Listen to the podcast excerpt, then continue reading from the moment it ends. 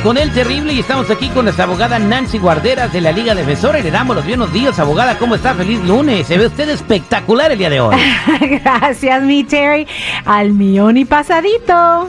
Bien, eh, vamos a pedir a la gente también que si tienen alguna pregunta de migración, nos marquen al 1-800-333-3676, 1-800-333-3676, o aquí en mis redes sociales también hágame la pregunta a toda la gente que no puede marcar, arroba el terrible radio, y con mucho gusto le vamos a contestar sus preguntas. Ahora la abogada nos va a hablar de los tres puntos importantes sobre la palabra perdón, y no, no tiene nada que ver con tu vida personal, si engañaste a tu esposa, si llegaste tarde del trabajo y te agarraron encima de la secretaria. No, es otro perdón que tiene que ver con migración abogada, platíquenos. Claro, número uno, el gobierno de los Estados Unidos le va a dar una segunda oportunidad a las personas que han cometido errores en el pasado, ¿ok? Número dos, estas segundas oportunidades se llaman un waiver, ¿ok? En inglés y con inmigración, pero nosotros lo conocemos como un perdón. Y hay una lista muy específica de cosas que sí se pueden perdonar, aunque parezcan como que si son tan graves, pero lo que quiero es que, o lo que no quiero es que se autodescalifiquen. Entonces, ejemplos donde podemos pedir perdón, deportaciones previas, usar documentos fraudulentes, entrada indocumentada al país. Esos son unos de varios perdones que existen. Número tres, tu caso puede calificar para un waiver o un perdón, no vayas a descartar la posibilidad de obtener tu residencia. Y lo peor que puedes hacer es no averiguar si calificas para este waiver o el perdón. No se autodescalifiquen.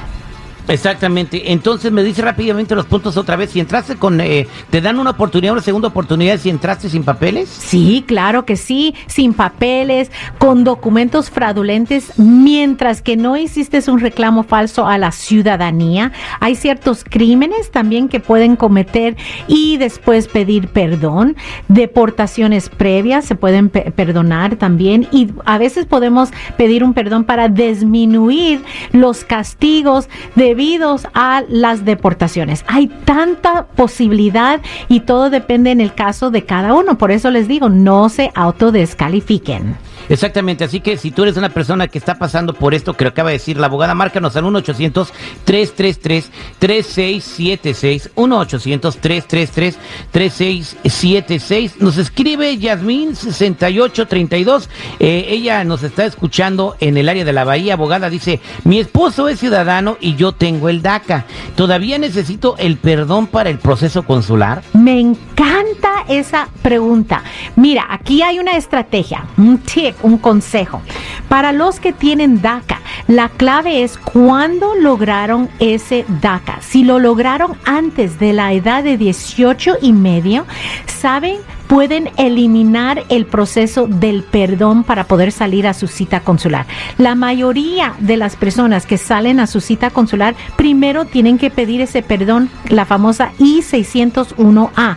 ¿Saben que ahorita está tomando entre dos a tres años para que inmigración lo procese? Entonces eso va a tardar más para lograr su residencia. Pero los que tienen DACA, oigan, pongan atención. Si su, su DACA lo lograron antes de la edad de 18 y medio, es muy posible que pueden eliminar esos dos a tres años, eliminar el tener que pedir ese perdón.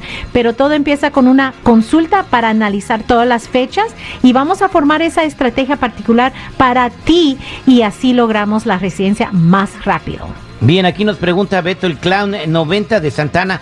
Dice Terry, uh, yo pasé para los Estados Unidos, me voy a casar con una ciudadana, pero tengo miedo de arreglar mis papeles porque tengo una deportación previa.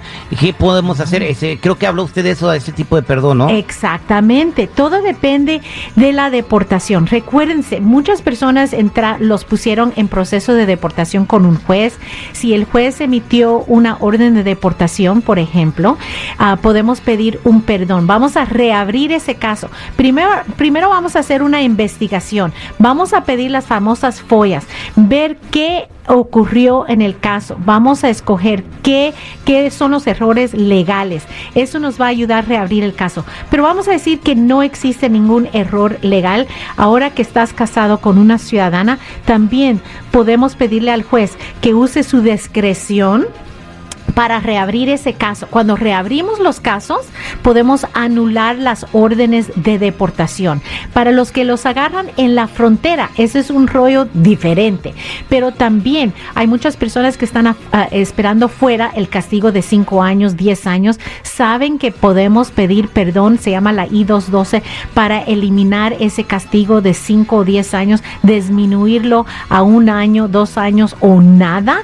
Existen perdones, pero empecemos con una, con una consulta para analizar su caso y eh, formar esa estrategia particular para su familia. Gracias, abogada. Y para toda la gente que quiera preguntarle algo, ¿cómo la encuentran? Claro, nos pueden llamar para esa consulta gratis al 800-333-3676, 800-333-3676 y en las redes sociales, en Instagram, arroba defensora, en Facebook, TikTok y YouTube es arroba la Liga Defensora. Muchas gracias, abogada. Gracias a ti.